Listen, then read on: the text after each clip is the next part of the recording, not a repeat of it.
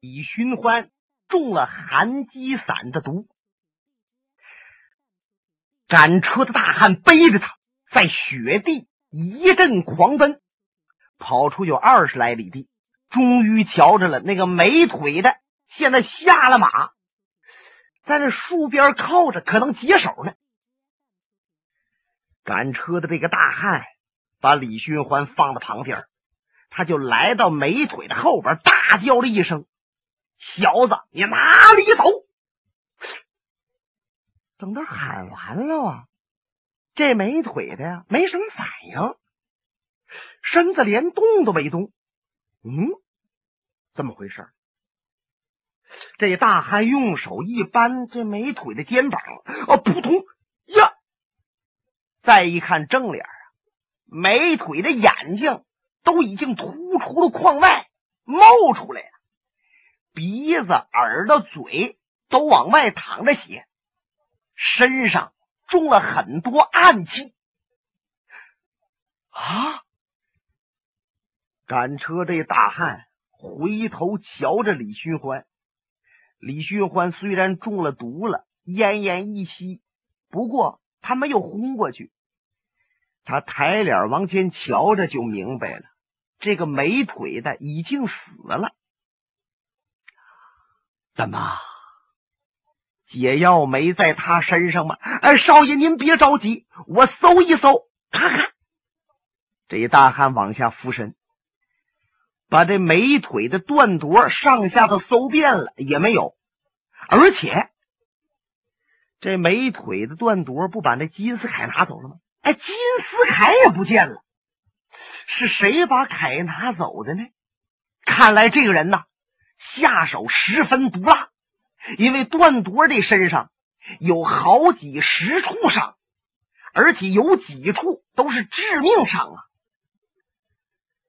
大汉来到李寻欢的跟前，摇了摇头：“少爷，他他身上没有解药。”说着话，大汉眼泪又下来了，因为没有寒疾散的解药，那李寻欢就得请等着死啊！瞧着他这模样，李寻欢反而乐了。船家呀，你不要以为死那么可怕，现在我却觉得心里边很平静，平静的只想喝一壶酒啊！哎，看来李寻欢临死前哎就想喝点酒。这大汉一听这话，俩手一捂脸，失声痛哭：“ 少爷！”像你这么好的人，为什么非得死呢？这真是好人无长寿，祸害活千年呢。好吧，我现在立刻带少爷您到镇子去，咱们喝壶酒。我要与您一醉方休。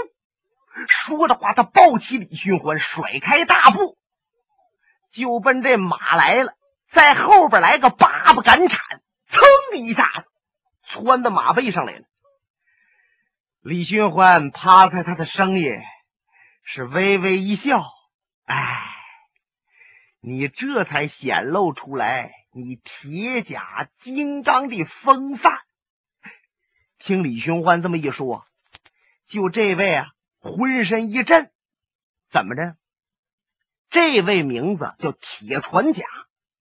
江湖人送美称叫铁甲金刚，不过咱们一直到现在才把他的名字报出来，因为他在江湖上销声匿迹，躲避仇人，追随李寻欢，认可给李寻欢当仆人，一块避到关外这么多年。所以说呀，许许多多的人都不知道他的来路。那么这个铁甲金刚、铁船甲。别看他甘心情愿给李寻欢赶车当个仆人，不过这位里练一口气，外练筋骨皮，金钟罩、铁布衫、铁裆的烟花顶，枪扎身上一个白角，刀砍身上一个白线那也了不得的一条好汉呐！就见他俩脚一磕蹬，蹬带绷蹬绳，哇！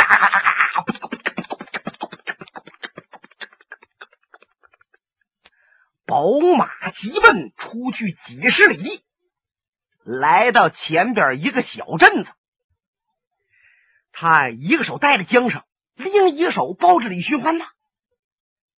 抬脸往前一瞧，就见前边小十字路口有一家馆子。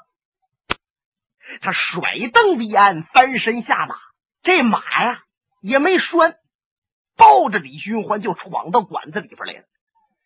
性子也太急了，进了馆子还没等坐下呢，就喊上了：“啊，呆，唐师傅，拿酒来！”这唐师傅差点干桌子底下去。唐师傅心想：卖了这么多年酒，没听着这样喝酒的。哎哎哎哎，大爷，您您先请坐。这位铁甲金刚铁船甲把三个长条凳并到一起了，然后他脱下自己的小皮袄垫在上边，让李寻欢坐好了。这时候，掌柜的伙计俩人一块过来的，先把酒啊给拿上来，然后问要什么菜。铁船甲把大眼珠子一横了，我告诉你们。什么菜无关紧要，我们少爷只要有好酒就行。你这个酒里边要敢掺水，我就拧下你的脑袋！听着没有？哇啊！听了听了听了，大爷您放心，我们这酒里边肯定不掺水啊，这都是好酒。哎呀，心想今天来这么俩喝酒的，也算我们倒了霉了。旁边还有一些吃饭的呢，就都打量李寻欢呢。心想这个人面如土色，好像随时都能咽气儿。就这身板，不说搁家好好躺着，还有心思跑这来喝酒来。看来这位是酒瘾太大了。铁甲金刚铁船甲，因为避仇人躲到关外，他自己给自己定了一条规矩：忌酒了。原来那是斗酒不醉，你说能把这酒忌了，得有多大决心？现在李寻欢要死了，两个人诀别最后一次酒，他是开了戒了，和李寻欢是你一杯我一碗，两个人喝着还喝的挺痛快。铁船甲哈哈大笑：“少爷呀！”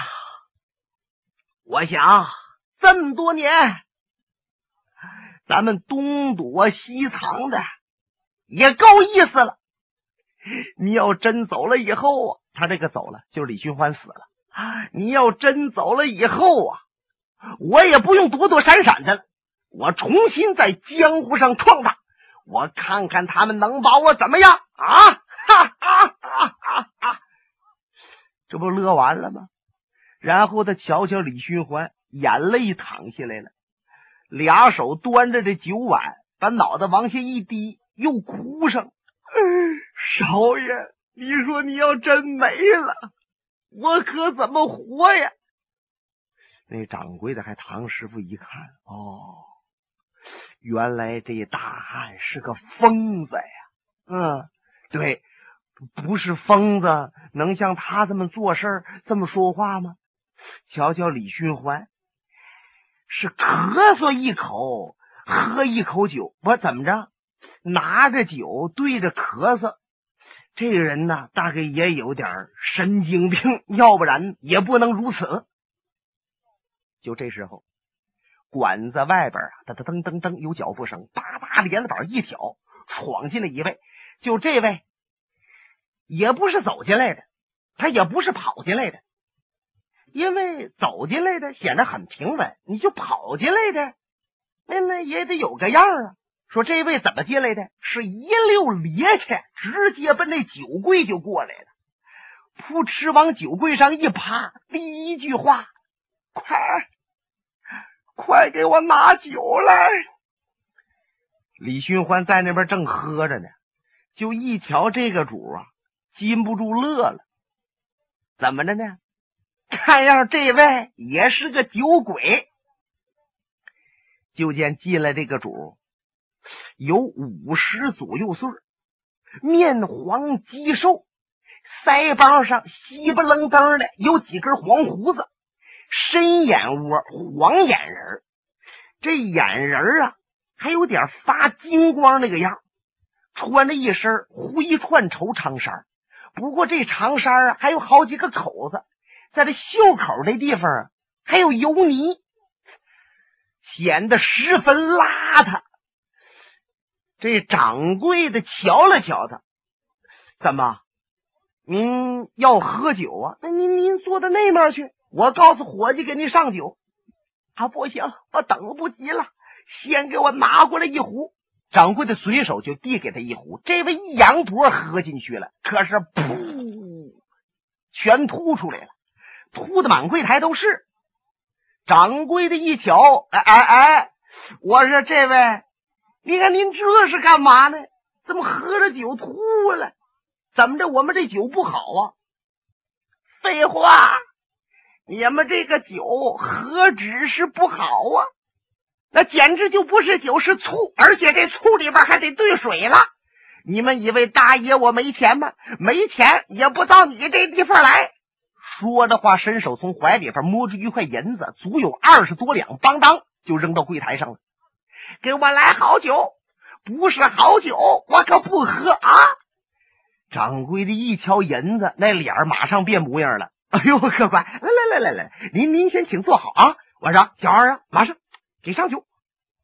时间不大，酒上去了，陆续的菜也往上来。就这位啊，端起酒壶先闻了一闻，嗯，这个酒闻着还不错。一扬脖，咕嘟咕嘟咕嘟。喝了好几大口，然后他挺着脖，直着腰板，愣那儿半天不动了。很多人都琢磨着，是不是喝酒喝急了，呛着了？怎么这酒也噎人呢？李寻欢知道他怎么着，喝完几口酒，在那品味呢。哎，果然，这位呀，挺了半天，乐了。嗯，这个酒虽然不是上好的酒。可是，在这个小镇这个馆子里边，也就将就了。那唐师傅一看，这位大爷，不瞒您说呀，我们这酒啊，都藏了有二十多年了。哎，要不是您来，我们还舍不得往出拿呢。你看怎么样？我说我喝的有点不对味呢，藏的时间太长了，也不一定好。马上把新酿那个酒给我兑里边一点。喝着呀，那就可口了。哎，李寻欢在那边连连点头，心中想：这位喝酒还真是行家。可是，就这位第二壶酒还没等喝进去，哗啦，管子帘子就挑起来了。在外边窜进来五六个，就来到这个主跟前，哗的一下把他围住了。李寻欢和铁船甲。甩头往这边一瞧，就见进来这几个人都是练家子，腰里边挎着刀，别着剑，一个个横眉怒目。可是再看被围着的这位酒鬼啊，是滋儿一口酒，搭一口菜，哎呀，喝的蛮有滋味，好像都没瞧着进来这几个人。为首的一位手中拿个马鞭子，用这鞭子呀一指这主。我说姓梅的，你拿了人家的钱，应该为人家的消灾。为什么你拿了我们的银子，跑到这儿来，不给我们少爷看病？哦，李寻欢他们一听，原来这酒鬼是个看病的郎中。拿了人钱跑这喝酒来了，不是？你说哪有这么做事的？大概是酒瘾犯了。就见这个梅先生啊，把筷子往这一放。我说各位，没看着我梅二在这喝的正是兴头吗？你为什么打扰我呀？你少啰嗦，赶快给我们少爷看病去。只要扎顾好了。你是要酒有酒，要菜有菜，要多少钱，我们老爷都拿得起。你马上给我走走走！我说你们几个知不知道，我梅先生看病有三不看。你看这位还出说的了，哪三不看呢？一给的那个诊金不够，我不看。这诊金就是看病的钱。这主拿鞭子啪啪一摇晃。哎，我说，难道说我们给你的钱还不够啊？没说吗？你治好了，另外还多给。可是我还有另两个说的，那就是对梅二先生，我必须得恭恭敬敬，不恭敬的，那我不给看。再一个，第三个，你要是强盗无赖，我也不能给看。你们几个来的这个地方了，不说先给我买几壶酒，跟我横眉怒目来这一套。我告诉你们，我不把这酒喝好了，我是绝对不去。哎呀，可把麻鞭子这家气坏了。他抬起左手来，照这梅二先生腮帮子，啪就一个嘴巴。这梅二先生就像个球似的，让人打飞出去了，扑通。脑袋一下磕在旁边那个桌子腿上了，血立刻出来了。李寻欢在旁边瞧着，这个心里边咯噔一下，心想：本以为这喝酒的主啊，看着那么多人来了，他还安然自若、旁若无人，可能是一个练家子，甚至是一位武术高手。没成想啊！这位啊，是一张嘴硬，挺能白活的，可是，一双手啊却不硬，让人一撇子给打出来了。但是，就见那梅先生倒在地下，爬了爬了又起来了。怎么着？你们敢打我？好吧，那我实话实说，你就是杀了我，我也不会给你们去看病的。这时候。那赶车的大汉铁船甲实在忍不住了，啪一拍桌子：“娘的，这地方是馆子，要愿意在这喝酒的，他就坐下；不是到这喝酒来的，都给我滚出去！”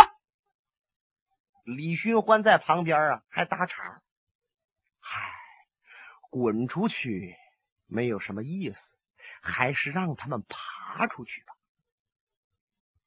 打门先生这主一听，嗯，是哪一位竟敢管大爷我的闲事？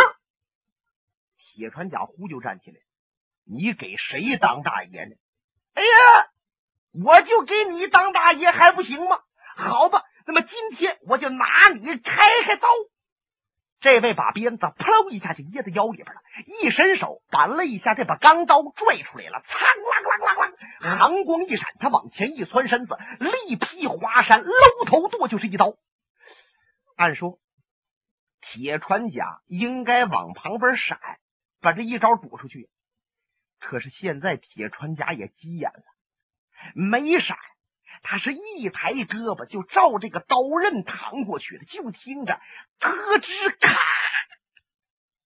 你说这一刀要给这胳膊砍上，血肉之躯能受得了吗？哎，这玩意儿也是邪劲儿，这一刀给铁穿甲砍上了，只是把衣服砍个口，皮肤连破都没破。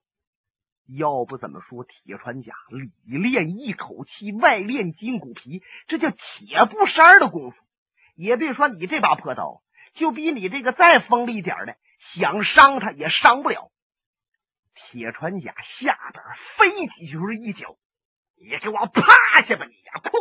哎呦，当当当当当当当啊！扑通！这主一屁股趴那儿，胯胯叉没掉了。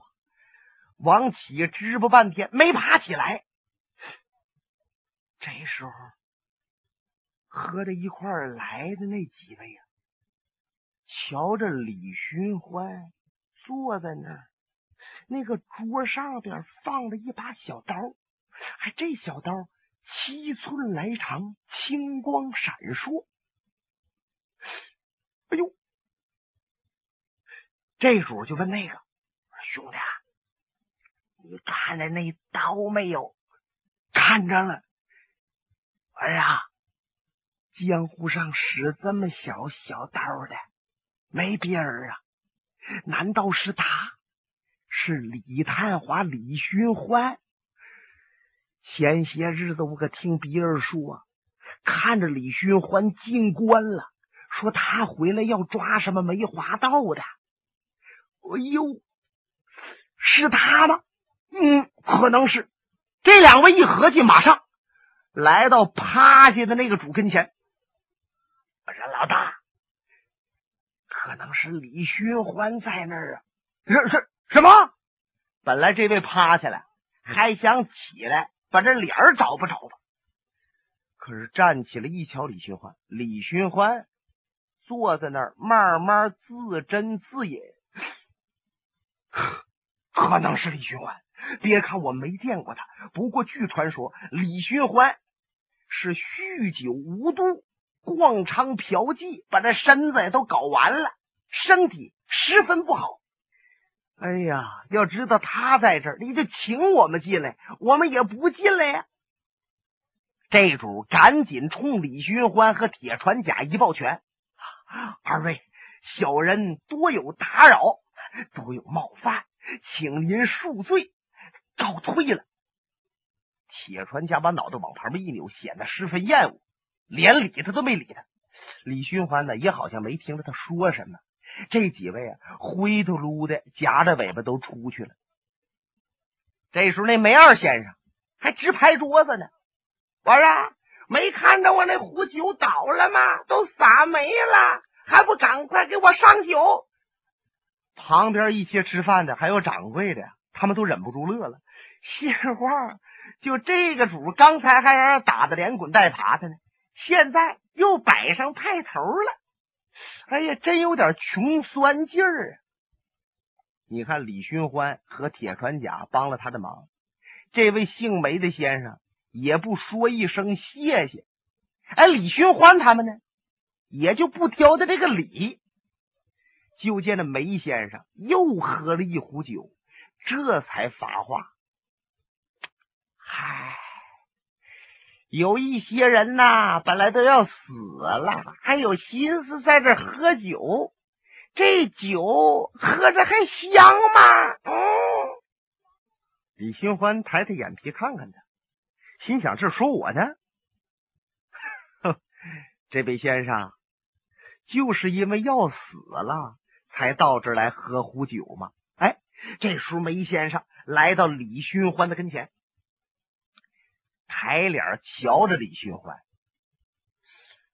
你是不是已经知道你活不长久了？李寻欢一点头，正是。那么你救我，帮我的忙，把那几个主给打跑了，是不是你知道我是谁了？想让我给你解解毒，救你的命？李寻欢一摆手，我是朋友。